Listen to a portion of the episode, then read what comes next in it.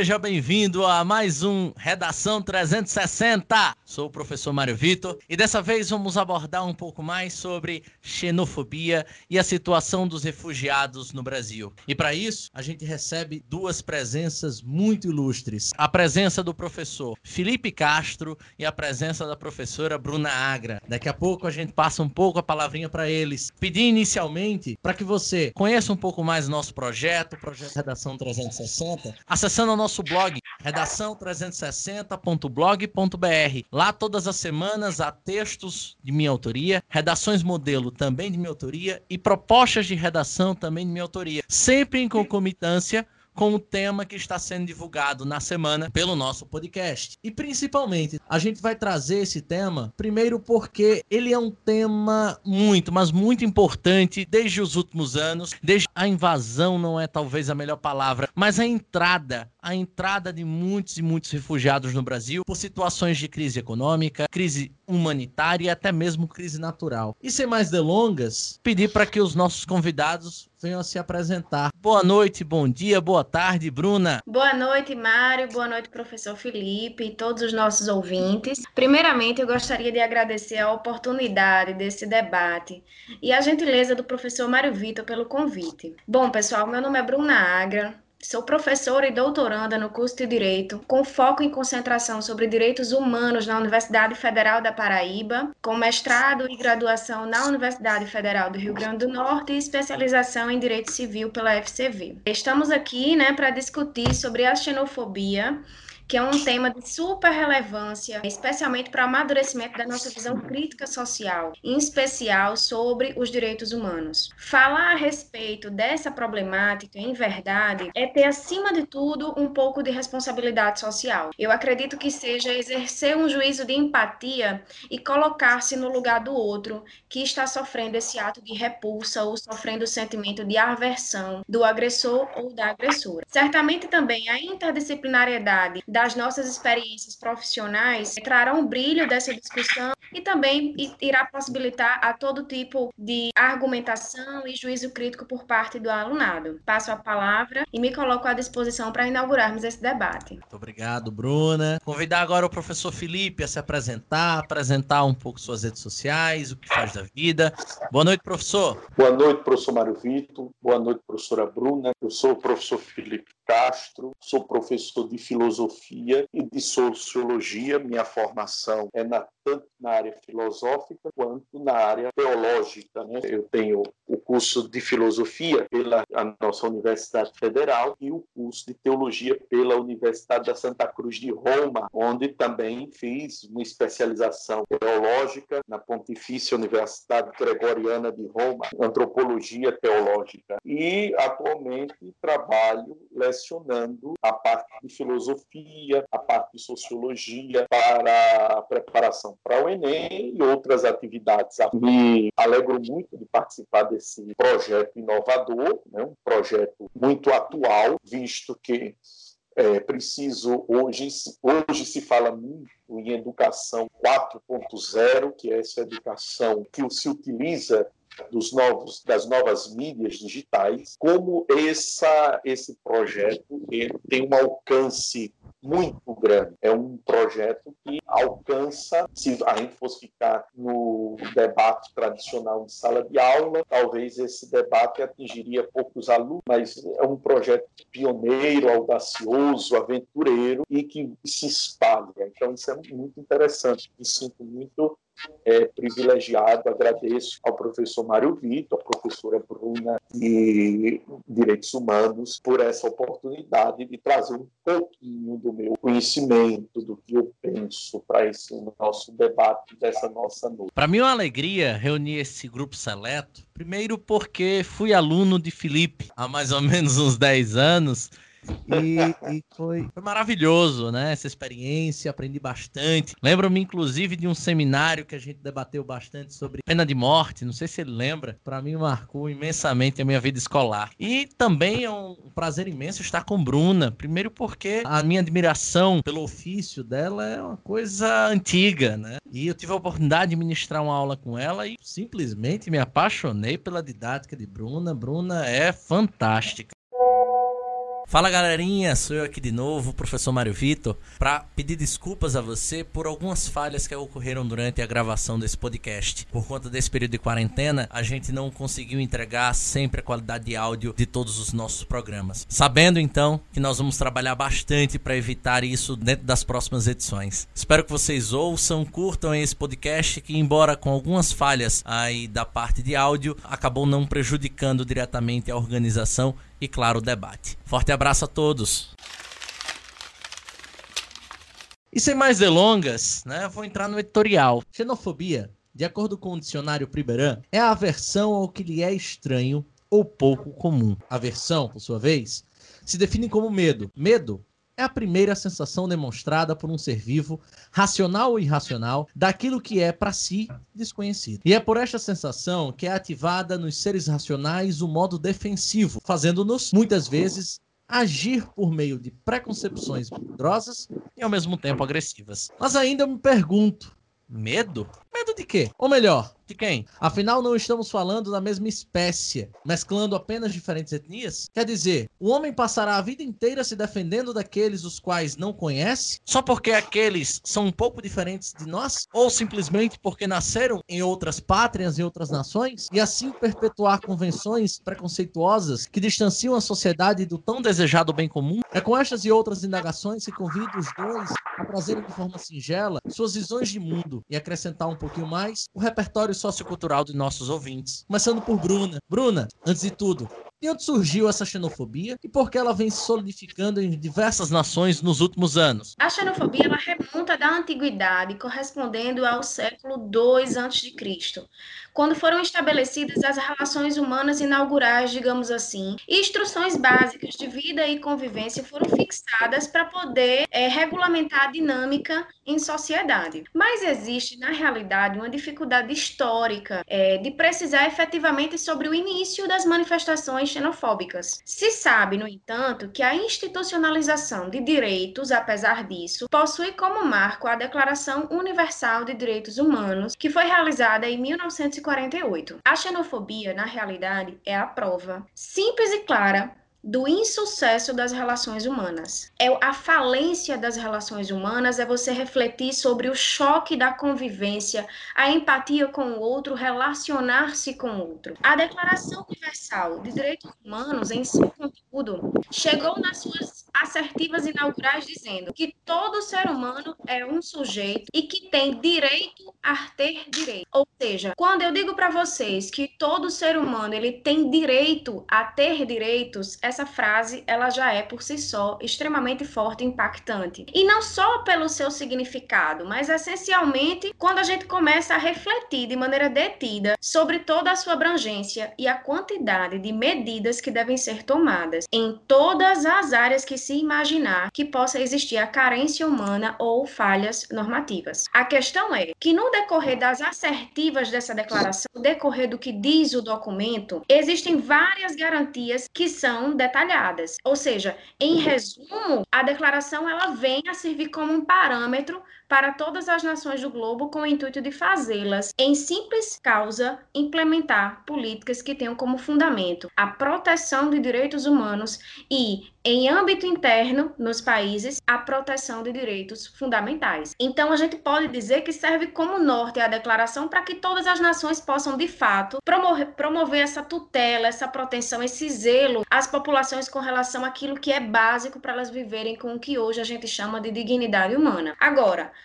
sobre a temática de xenofobia e toda essa questão de surgimento e desenvolvimento da temática, é importante salientar que, embora a xenofobia seja uma mazela que afeta a maioria dos migrantes, é importante entender que diversos fatores precisam ser considerados quando se analisa a questão de grupo para grupo. Por quê? Porque quando a gente fala de xenofobia, o nosso primeiro impacto mental é pensar em aversão, é pensar nesse tratamento desigual, desumano que existe. Mas, apesar de pensarmos nesse tratamento desigual e a nossa mente nos levar ao fluxo migratório, existem outras questões que estão inseridas nessa problemática, como o racismo, o caráter etnocêntrico, o medo do outro, né, que ainda é o impacto, gente com medo de gente. E aí a gente volta a esse ponto introdutório que você trouxe, extremamente importante. A gente vai passar quanto tempo tendo medo de nós mesmos? Então, veja bem, grupos étnicos diferentes podem, por exemplo, sofrer com manifestações xenofóbicas de uma determinada sociedade e de uma maneira completamente distinta do outro. O racismo, por sua vez, é um dos fatores que vai exercer uma maior influência nesse cenário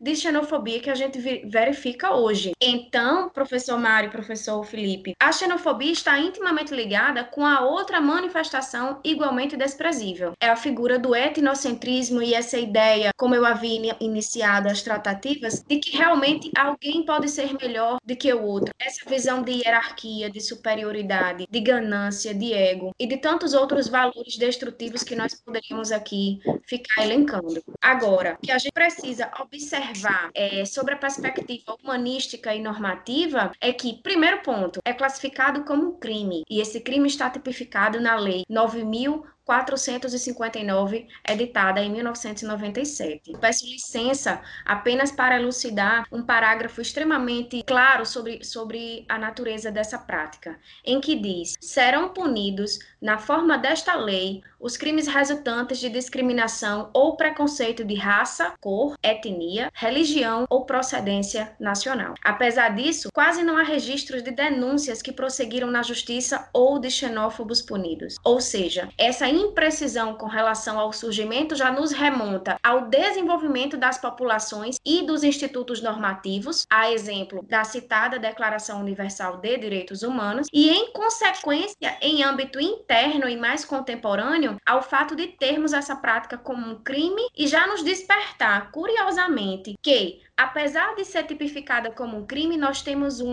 baixo índice, uma baixa relevância desse tema nos tribunais e, enfim, no Poder Judiciário brasileiro. Essas são as minhas considerações iniciais. Eu acho que a gente tem que inaugurar esse tema com essas considerações para refletir ao longo desse nosso debate sobre algumas peculiaridades então postas. Excelente, Bruna.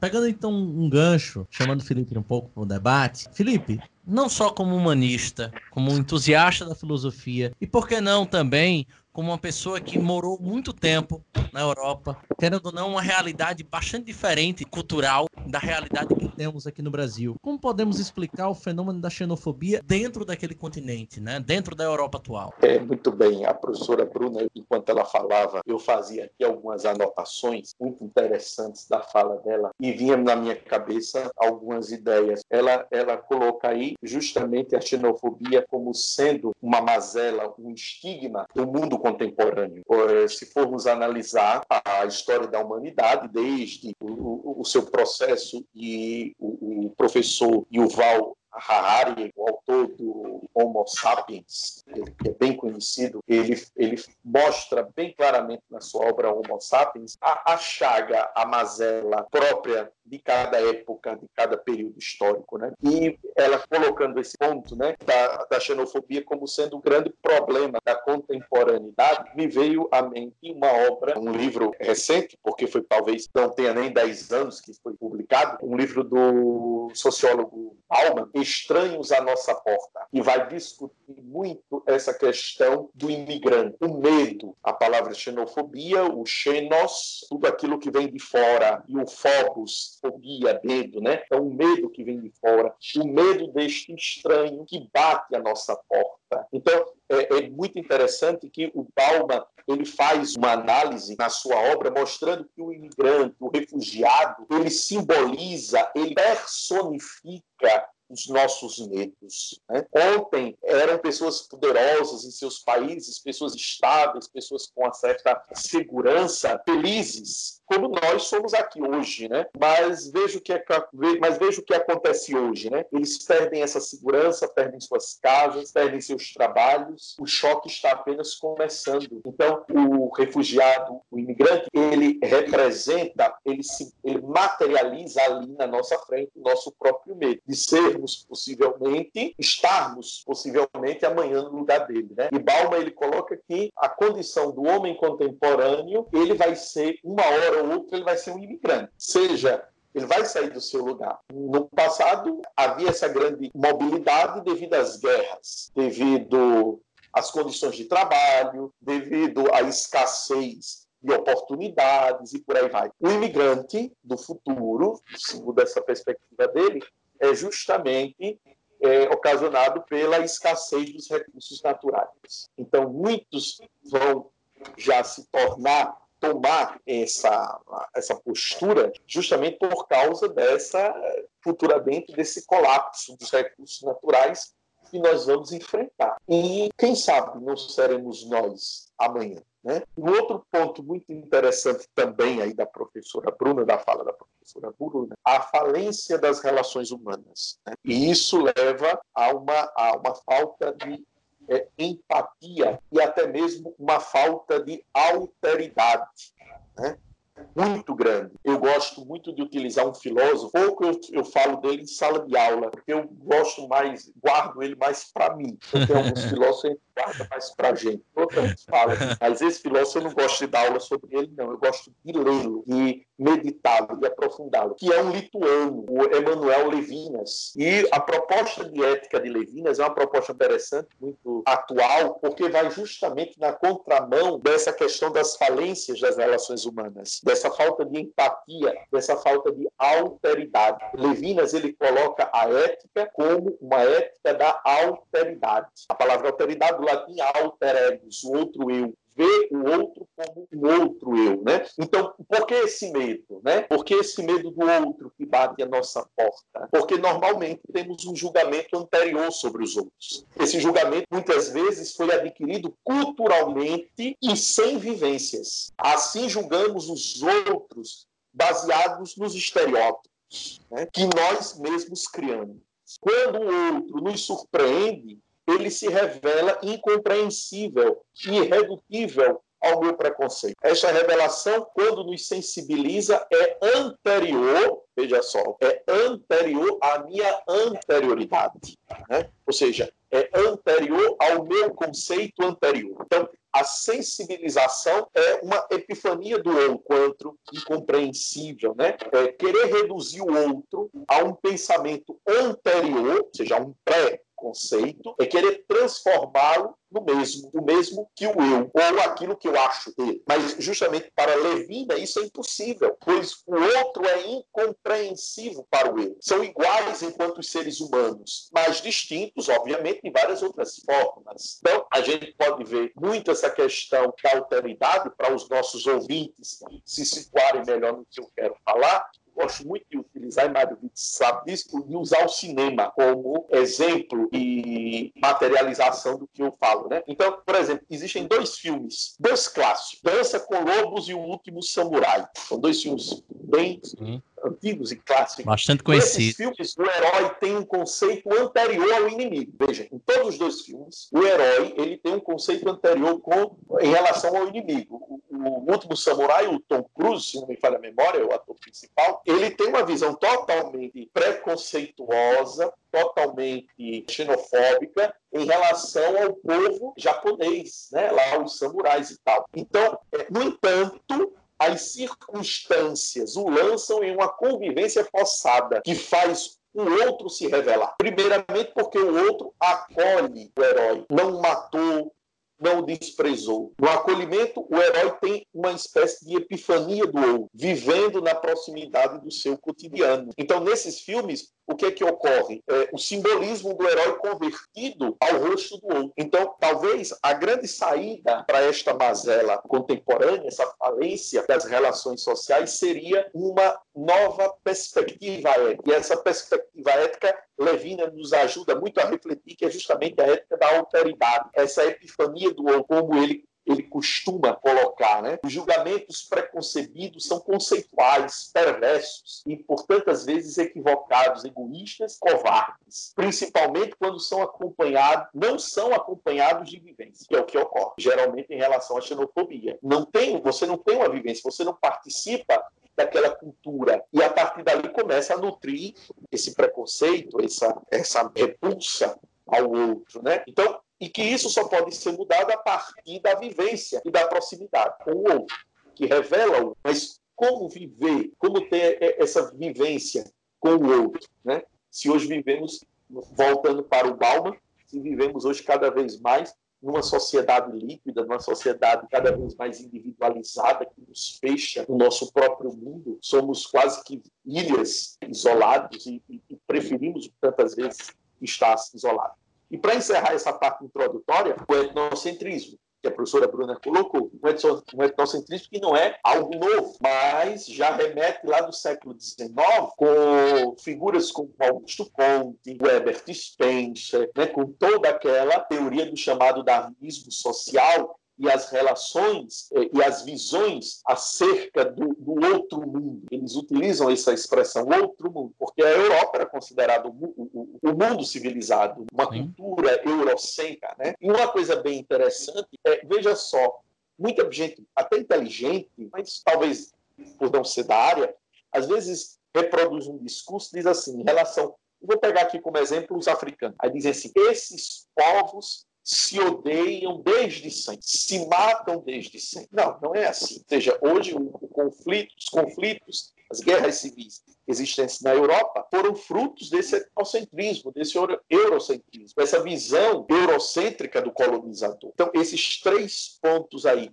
E hoje vemos isso de uma forma muito mais incisiva na Europa. A Europa ainda continua a ser esse continente onde se percebe essa, essa postura, haja vista os inúmeros grupos né, que vão surgindo aí, esses grupos conservadores, grupos nacionalistas. E aí me vem na memória, um sociólogo contemporâneo, um sociólogo alemão, chamado Heitmann, onde ele fala justamente na Alemanha, né, atualmente existe por parte de alguns grupos uma campanha, uma tradução mais, mais livre seria você é alemão. Então, desde o tempo que eu andava por lá, já, já, eu já ouvia essa, esse lema, essa campanha. Né? O que é essa campanha? São campanhas de afirmação da identidade, porque para Wiltman, a xenofobia ela está associada a um crescente sentimento nacionalista. Então, e hoje estamos percebendo isso na Europa, até alimentado por discursos políticos. Se você for analisar, muitos países da Europa, o governo, né, um governo muito conservador, um governo com um discurso muito nacionalista, então promovem essas campanhas de afirmação da identidade, apelos patrióticos, campanhas de orgulho nacional, é, debates sobre culturas dominantes que têm por objetivo criar meios alternativos para solucionar o problema e estratos sociais que se apartam. Então, isso é muito perigoso, esses tipos de discurso. Né? Então, essas seriam as minhas considerações iniciais. Acho que falei até demais. Por enquanto, tá uma aula incrível. Babando aqui, acho que os nossos ouvintes também, tá?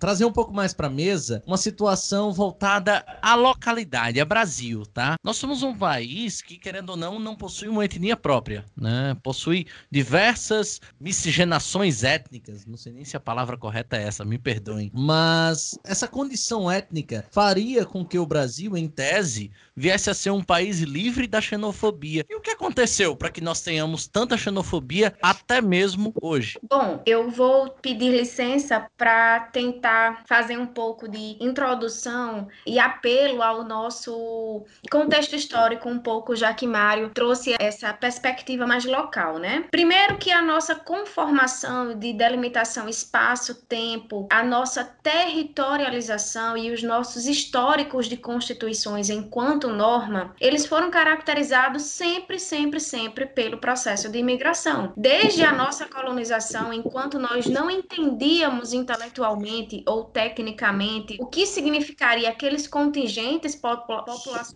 nacionais, perdão, que estavam ocupando o nosso espaço, a gente, apesar de não ter essa consciência à época, aquilo ali configurou uma entrada de pessoas diferentes, divergentes, com culturas, com histórias, com línguas diferenciadas, costumes diferenciados. E aí, dentro dessa pergunta do professor Mário, com relação à variedade étnica, né, entra o que o direito denomina de multiculturalismo. É preciso a gente reconhecer que nós somos formados histórico-processualmente, territorialmente, por um processo de imigração. Então, a imigração não é um fenômeno recente, não é uma primazia da América, não é muito menos um tema pequeno, nem ele é emergente pelo fato de nós estarmos vivenciando hoje em dia a tônica do refúgio. Como o professor Felipe bem mencionou aí, a obra de Bauman, que fala sobre estranhos à nossa porta, ela faz exatamente esse recorte, essa ideia de que a gente precisa compreender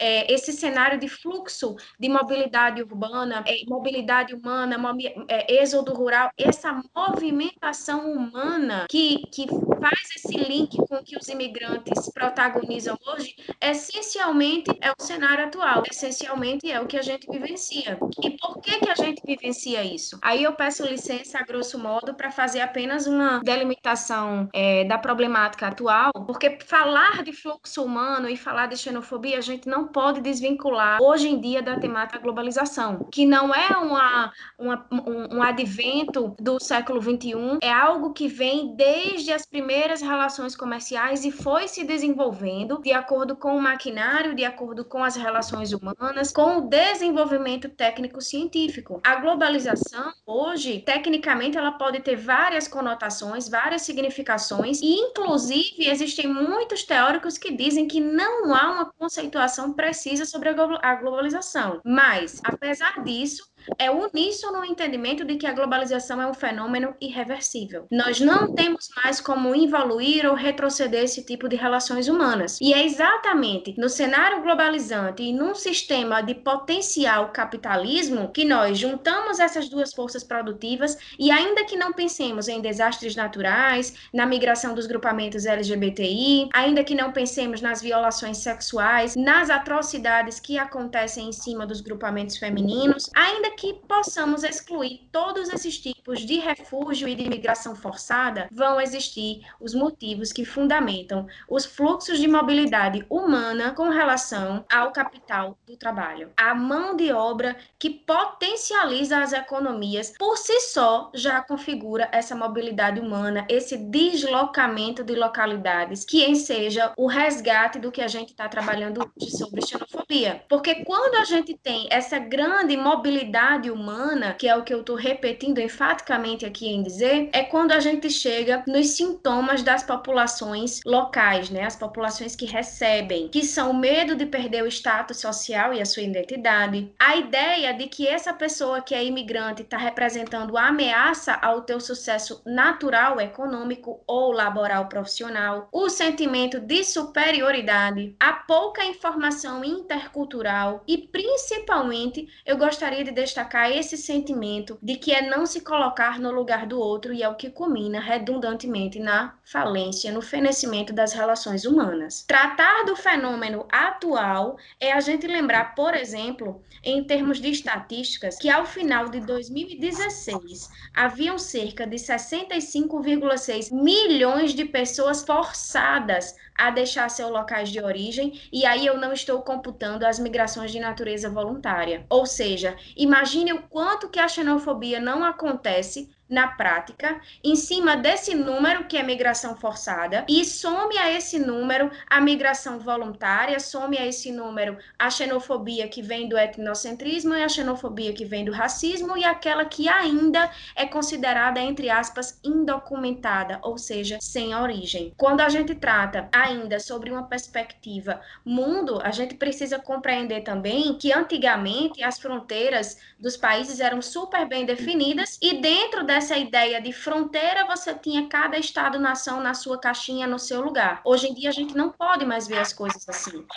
Situações é, de interdependência, elas se desenvolveram ao discutirmos hoje o conceito de uma cidadania universal. Como funciona isso? Veja bem, nós estamos tratando xenofobia, mas não é de causar estranheza que a xenofobia ela derive dessa nova delimitação espacial que vem do, da globalização. Porque quando você tem, por exemplo, que o professor estava mencionando sobre a União Europeia, você tem uma delimitação continental que permite o fluxo e o intercâmbio cultural, de pessoas, de, de estruturas, de capitais, de produtos e serviços, mas principalmente a livre circulação de pessoas. E essa livre circulação de pessoas, ela tem que estar embasada especificamente, principalmente, na concretude de direitos humanos. Não adianta nós termos milhares de diplomas, convenções, tratados internacionais que proponham essa bandeira de vamos proteger os direitos humanos se não existe no âmbito prático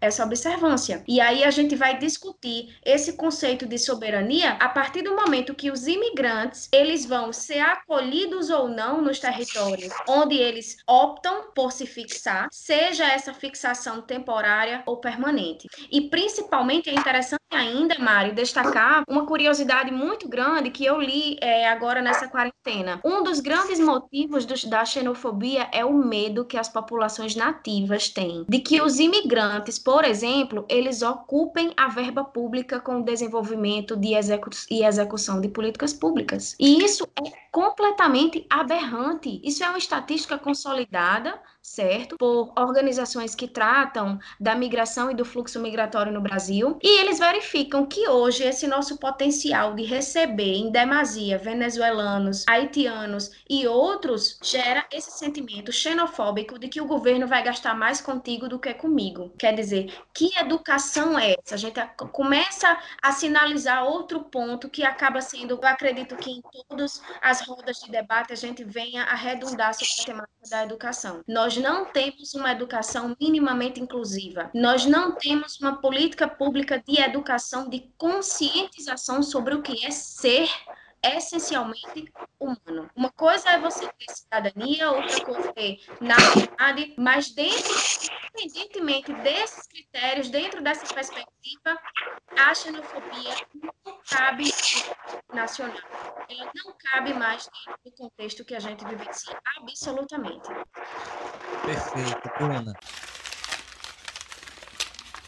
Felipe, que, que você pensa dessa situação voltada especificamente ao Brasil? Como é que a xenofobia surge no Brasil e principalmente por que, que ela se solidificou ao longo dos últimos anos? Muito bem, eu gosto da professora Bruna falando, que eu vou pegando carona no que ela vai falando e vou me lembrando de muita coisa. É, eu não assisti ainda povo fala muito, né? Do filme O Poço, no Netflix. Eu ainda não assisti o filme. Li é muita coisa, muita coisa sobre ele, né? Várias analogias, várias visões de mundo, várias críticas antes de assistir esses filmes escritos, eu, eu gosto antes de ler, e depois eu vou assistir. Eu já vou com uma, uma ideia mais ou menos formada. Eu ainda não assisti, vou ver se assisto daqui para o final de semana. Só que é, uma coisa bem interessante, se eu estiver falando besteira, pode me corrigir. É, diz que é, mostra bem o processo de estratificação social, onde os primeiros eles vão recebendo a comida, né? Uma comida mais refinada, e lá os últimos recebem já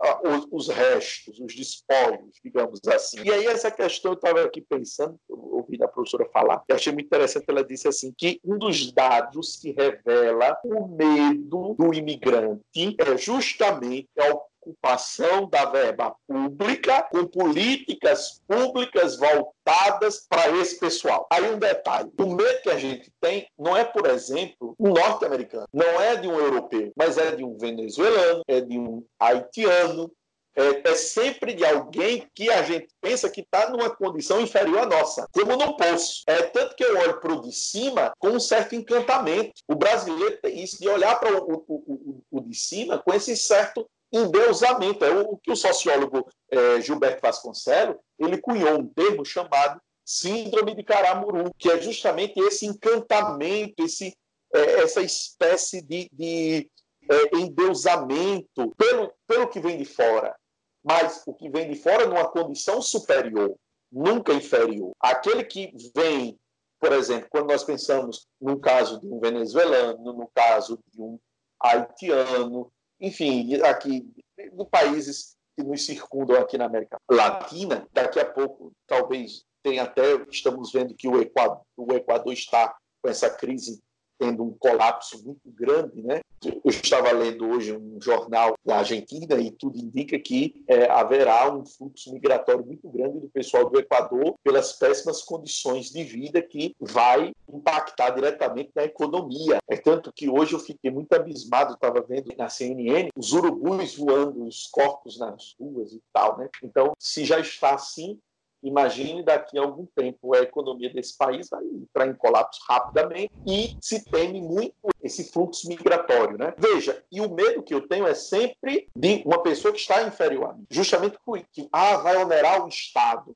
ah, vai tirar o que é nosso, ah, vai ser um peso para nós. Assim como nós que somos nordestinos sentimos isso na pele, hoje de uma forma muito mais velada, mas se sentia isso quando o nordestino saía daqui ia para o sudeste. Então, já dizia, lá vem esse Paraíba, o mal que é nosso. É tanto que Euclides da Cunha, quando é mandado como correspondente jornalístico para Canudos, e escreve os sertões, e quando ele volta para o sudeste e escreve, chama o nordestino de um Hércules Quasímodo, né? tem força, mas não tem inteligência, e ele diz assim, que eles estão vindo e, vamos ter que repartir com eles nossas riquezas. Né? Então há sempre esse, esse preconceito, algo que não era para existir no Brasil, como a professora estava falando na sua fala inicial. Darcy Ribeiro, quando ele escreve Viva o Povo Brasileiro, ele coloca justamente que o brasileiro ele carrega consigo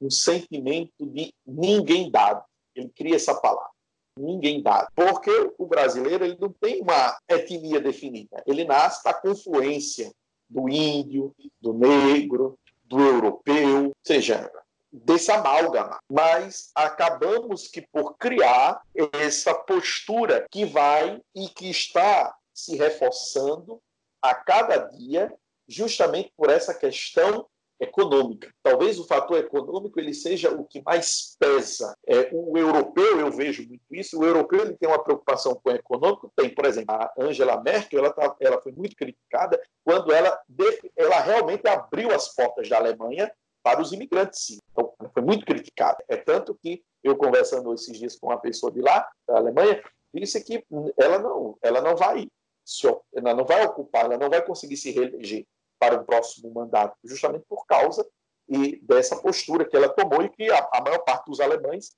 é, reprova é, essa postura dela. Né? Mas o, o, europeu, além de ter a questão econômica, também tem a questão cultural. Não pesa só a economia, não pesa somente essa visão, ah, estão vindo aqui como nós brasileiros, né? Ah, o Estado agora vai se ocupar com verba pública para políticas voltadas para essa população. Não, na Europa não se tem. Tem essa ideia, mas também tem um peso cultural. Essa herança ainda lá do século XIX, a ideia do europeu como culturalmente superior e etc. E tal. Aqui no Brasil, não. O que pesa realmente é o fator econômico. Tanto que tem um filme, uma crítica muito forte num filme chamado Era o Hotel Cambridge. O Hotel é, esse filme ele vai retratar justamente sobre a questão do direito de ocupação, sobre os movimentos sociais por moradia e ele toca num ponto bem interessante, que é a questão dos refugiados. E aí ele, ele mostra, ele utiliza o exemplo dos refugiados congoleses, dos refugiados sírios e dos refugiados palestinos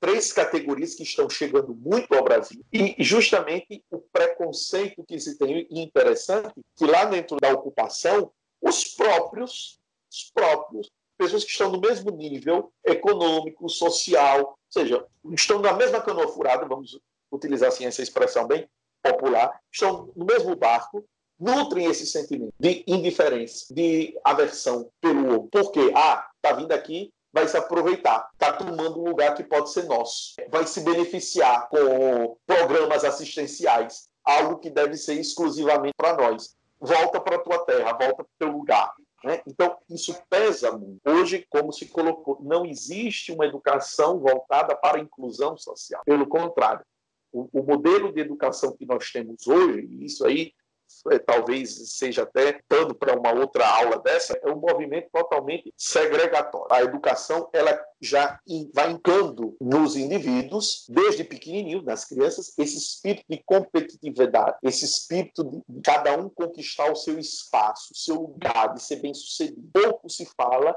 nessa questão da alteridade, nessa questão da empatia social. Ou seja, hoje, eu estava vendo no RNTV de ontem, a mãe da, da criança que morreu em Cerro Corá, Covid, uma criança de um pouco mais de um ano de idade. Aí ela eh, voltou, né, depois da morte, e pede que a família fique em isolamento.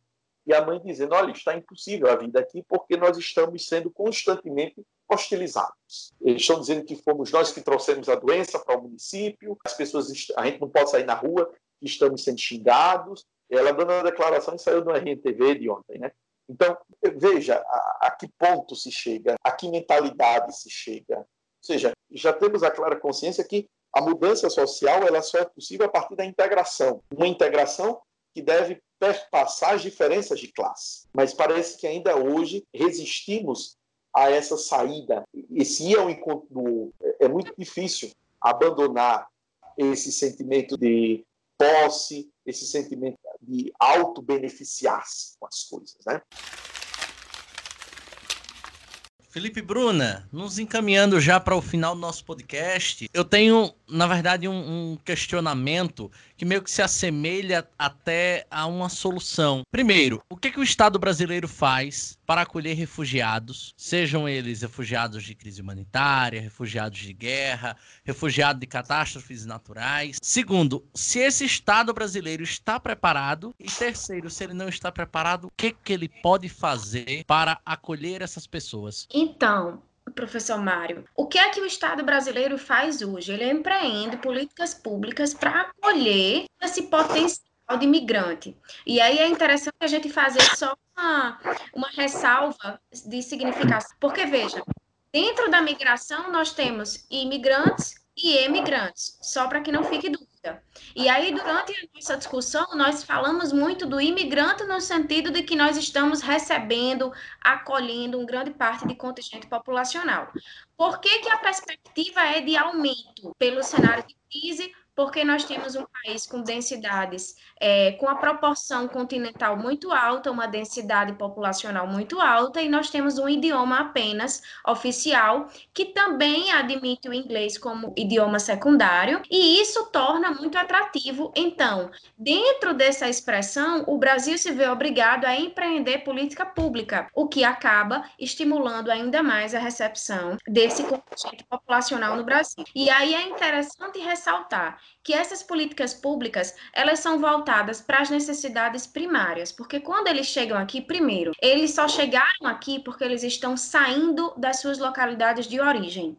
E se eles estão saindo, nós temos duas motivações básicas. Primeiro, não há mais por alguma razão uma espécie de identidade com a sua localidade primária.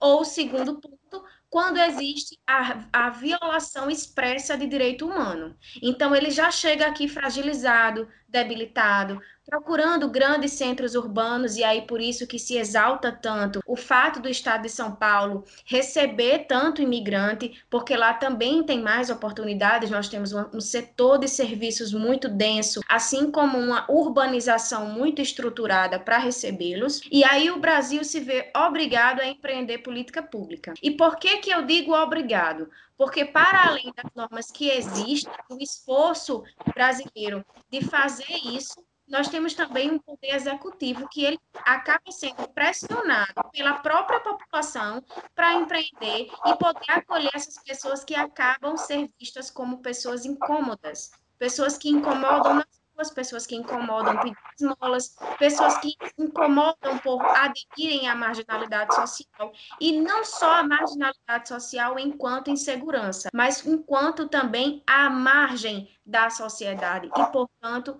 marginalizadas. Mário, você perguntou se eu achava que tinha efeito, né? Se tinha êxito.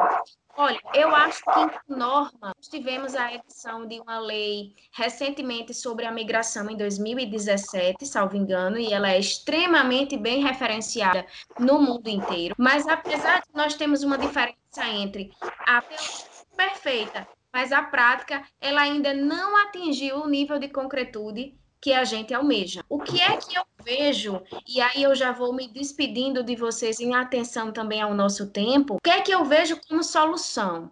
Eu acho que, primeiro, é preciso reconhecer uma iniciativa como essa em que está se falando para debater um problema social que a gente precisa dar atenção, a gente precisa localizar as razões da xenofobia, de onde ela vem, para onde ela vai, por que ela está acontecendo e quais são os seus impactos. A gente também tem que destacar o papel do Poder Judiciário, porque se verifica que as pessoas que sofrem xenofobia, elas não procuram o judiciário para dirimir esses conflitos, porque na realidade é crime, como nós vimos no início do nosso debate, das nossas falas. E por que, que esse judiciário não está sendo procurado? Será que nós não temos, então, que refletir sobre o acesso à justiça? E aí os juristas se debruçarem sobre esse tema? Por que, que nós não temos ainda um fôlego com relação à pesquisa pesquisa xenofóbica, por que, é tão rasa, por que, é incipiente, o que é que está faltando para a gente realmente incentivar a pesquisa nessa área. É importante ainda que sejam desenvolvidas mais políticas públicas de incentivo e aprimoramento com relação aos instrumentos educativos, inclusive de capacitação docente, porque nós temos que ver que isso é algo que está na raiz da nossa cultura e da nossa população. E se a gente quer mudança, não é simplesmente colocar uma nova disciplina, seja no ensino primário, seja no ensino secundário, seja no ensino superior, mas principalmente que haja uma formação educativa lato senso, generalizada, para que ações dessa natureza possam ser gradativamente coibidas no nosso seio social. E você, Felipe, como você traria uma, uma solução para esse gravíssimo problema da situação dos refugiados no Brasil? A solução para esse grave problema, como também para outros problemas e outras mazelas da sociedade, é um único remédio, um remédio que custa, que é educação. E aí, como a professora colocou, não é você criar uma disciplina, não é uma, uma questão acadêmica, escolar. Vamos criar aqui agora um, um programa, um, uma disciplina, um currículo voltado para isso. Não, mas é trabalhar isso em todas as esferas da sociedade. É um trabalho conjunto, tanto das, das instituições sociais como um todo, trabalhar em uníssono, haver de fato é, esse incentivo, essa a formação dessa parceria que trate isso, porque é um problema, nós achamos que é uma coisa distante de nós. Não é não é um problema distante. A questão dos imigrantes, a questão do, do que sofrem, é uma, é uma questão que isso logo, logo vai atingir a boa parte da população mundial, pela escassez de mercado de trabalho, pela escassez de recursos naturais. Então, é um problema que é nosso, não é um problema olhar isso, ah, a questão dos imigrantes é, sírios, da, assim, hoje é a Europa com os sírios. E amanhã? Será que. Veja, o Brasil ele tem dimensões continentais e ele está num lugar bem estratégico da América Latina. Então, tem que se estudar todas essas questões, começar a repensar é, esses programas. Ah, o Brasil ele faz muito bonito, inclusive ano passado o Brasil ele se pronunciou na ONU é, referente às políticas adotadas em relação aos imigrantes. Ótimo, que bom o discurso está sendo feito. E a prática, o Brasil está fazendo muito bonito lá na ONU, mas identificar quais são as medidas efetivas que nós estamos tomando para solucionar e até mesmo antecipar esse problema. Porque a gente vai deixar para pensar quando a coisa acontecer, quando a bomba estourar? Não. E devemos preparar bem essas gerações de agora para o problema futuro. Porque não sou eu, nem a professora nem você que vai resolver, que vai lidar, que vai vivenciar esse problema. São nossos filhos. Então eu devo começar a preparar desde já. Eu devo deixar de pensar um pouco. Hoje a gente está vivendo um grande embate que é essa questão economia versus saúde. A gente deve começar a pensar as coisas não de forma isoladas, em bloco, mas de uma forma total. Ter cuidado com essa mentalidade às vezes em nome de uma preservação da economia nacional, em nome da, preservação de uma identidade nacional, a gente nem entra nesse debate. E quando vê, a coisa já aconteceu e somos pegos com as calças na mão, como diz o ditado popular. Então, eu acredito que o Brasil ainda está fazendo muito pouco em relação a essa tanto de políticas voltadas, políticas assistencialistas. Mesmo. Se você chega em São Paulo, você vai ver que todos aqueles prédios ocupados forma ilegal, boa parte daqueles que estão ali são imigrantes.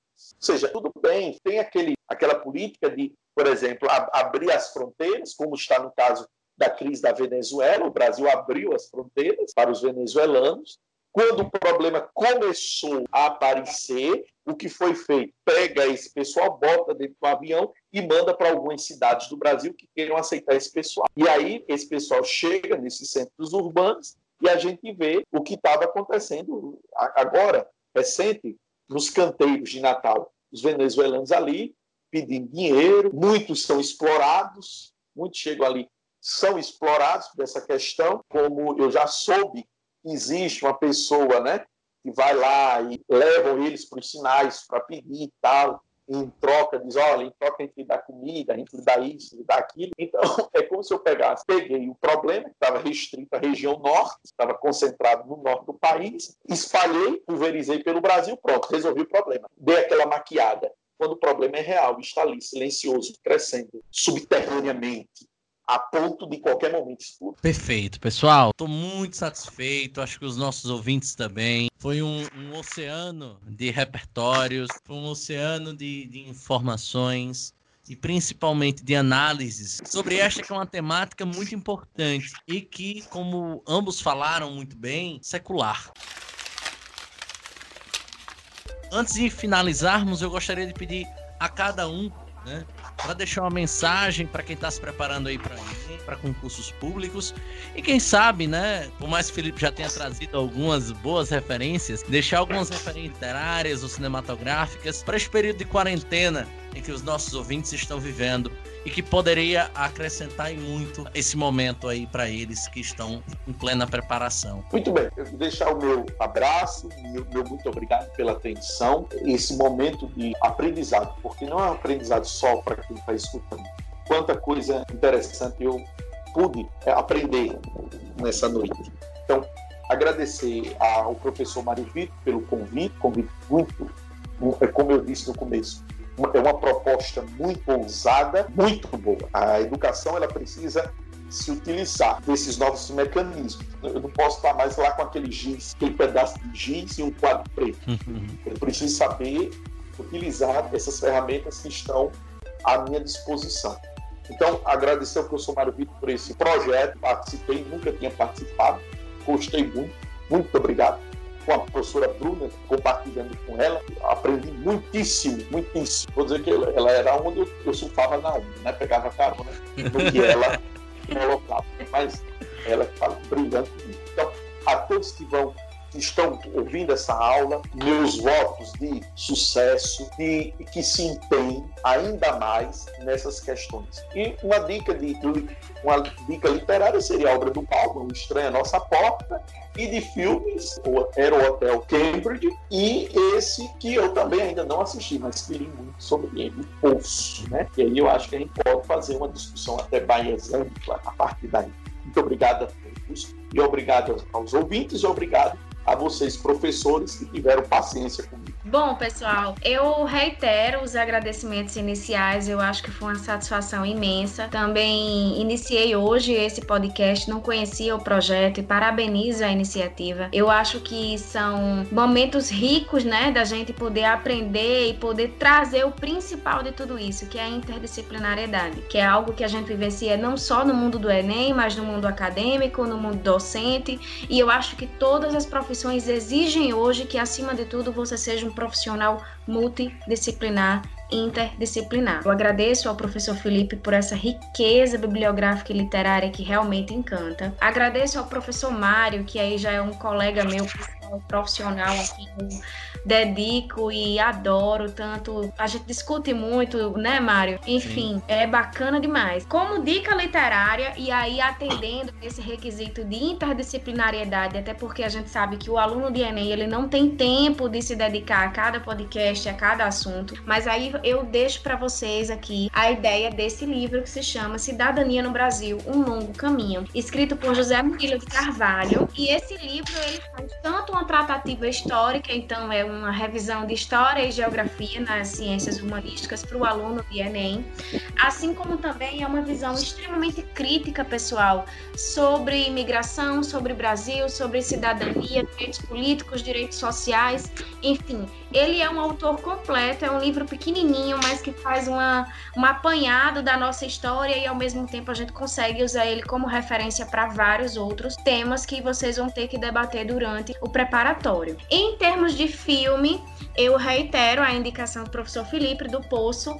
Eu vi, é uma crítica social, histórico-geográfica estupenda, mas sem spoiler para vocês, eu só peço que sangue frio e vejam. É excelente e também é um filme que você vai poder se sair como um profissional dinâmico, como um aluno produtivo e principalmente que tem responsabilidade social. Eu acho que dentro hoje em dia de uma estrutura de Enem e dentro da contemporaneidade, você não pode escrever por escrever, você tem que se colocar como uma pessoa produtiva e cientificamente preocupada, empaticamente preocupada com o outro e com soluções propositivas. Então, essas são as minhas indicações. Agradeço a todos, estou à disposição. Sem palavras, estou. Agradeço mais a participação de todos. Reitero o convite também para acessar o nosso blog, redação360.blog.br. A de seguir nas redes sociais, arroba mario.v.maciel, arroba redacal360. E sem mais delongas, agradecer a você que conseguiu chegar nessa hora de podcast com muito conhecimento, com um debate incrível e pedir para que sempre nos ouça todas as quintas-feiras, podcast novo, Redação 360. Forte abraço.